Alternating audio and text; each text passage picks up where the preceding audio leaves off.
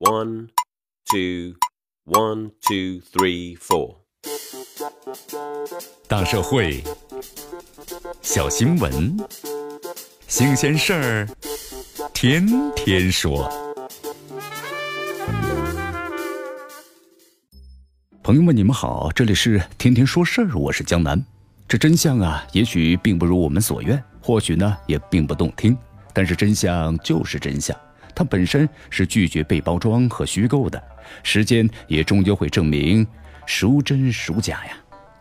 老舍先生曾经距离诺贝尔文学奖仅仅是一步之遥，这个传闻一直被人们津津乐道。广为流传的版本就是，由于老舍先生呢于1966年投湖去世，而诺贝尔文学奖的惯例是不颁给已故之人。因此，一九六八年的诺贝尔文学奖最终是颁给了日本的作家川端康成。可日前有报道称，一九六八年诺贝尔文学奖的最终候选名单终于是解禁公布了，并无老舍的名字。老舍入围诺贝尔传闻不攻自破。但是根据解密的档案，老舍与诺贝尔文学奖失之交臂的传闻，真的只是传闻呐。时间会证明一切，真相总会水落石出。五十一年之后解密的1968年诺贝尔文学奖的候选名单，也让老舍呢错过了诺贝尔文学奖，属于讹传盖了章。对国人而言的话，这结果并不圆满，但这就是残酷的现实。真相就是真相，善意的谎言也终究是谎言。今天我们回过头来看，老舍与诺贝尔文学奖失之交臂的以讹传讹，或许只是一个美丽的错误。如果老舍没有去世，日本的川端康成就不会获奖，这种想法现在听起来狭隘可笑。然而，过去我们又有多少人宁信其有，不信其无呢？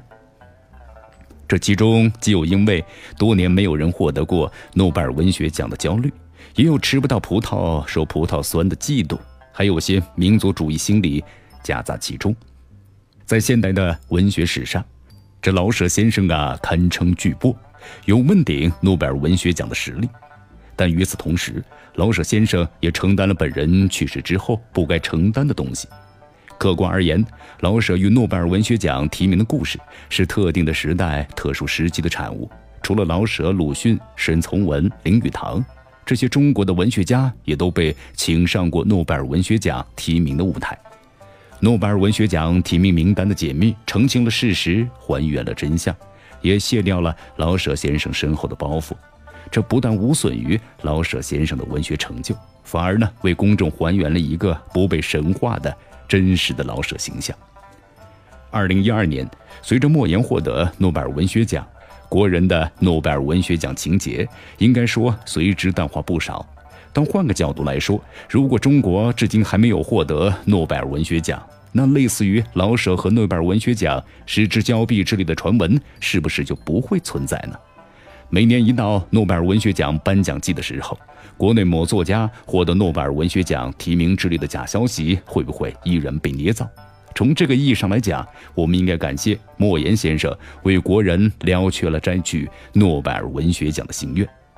对于老舍与诺贝尔文学奖失之交臂的传闻，其实国内也有学者提出过质疑。但更多的人选择了相信，这也给我们以启示啊！真相也许并不如我们所愿，或许呢也并不动听，但真相就是真相，它本身是拒绝被包装和虚构的。时间也终究会证明孰真孰假。老舍与诺贝尔文学奖渊源的故事，或许就可以宣告大结局了。但谁又能保证类似的传闻不会重新上演？这问号很难被拉直。但即便如此，追求真相、相信真理，也应该是我们笃定的价值面向。这里是天天说事儿，我是江南，咱们明天见。